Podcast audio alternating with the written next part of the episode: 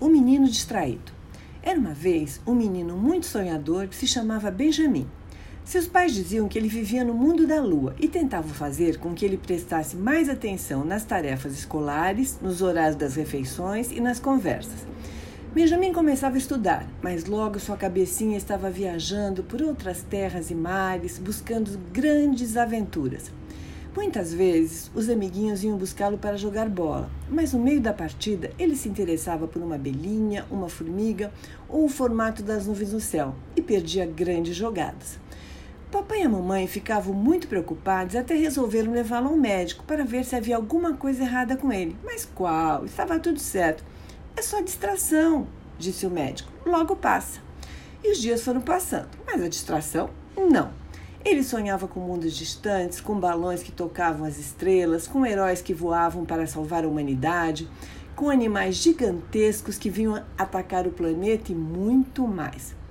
Um dia, ele descobriu uma biblioteca perto da sua casa. Quando entrou e viu livros e livros por todos os lados, sentiu que ali era o melhor lugar do mundo. Encantado e com a ajuda dos pais, foi lendo os mais diferentes livros e sentia que as portas da imaginação se abriam e que seu mundo ficava cada vez maior.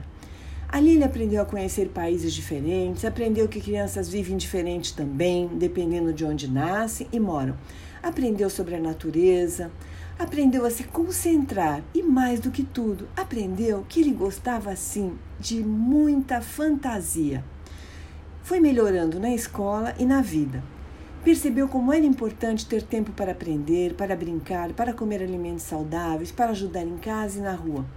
E ficou pensando muito no que gostaria de ser quando ficasse adulto.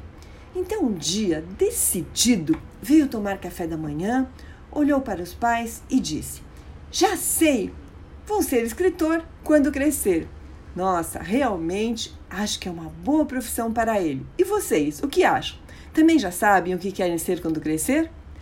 E assim entrou por uma porta e saiu pela outra. E quem quiser que conte outra. Um beijo da vovó Ivani.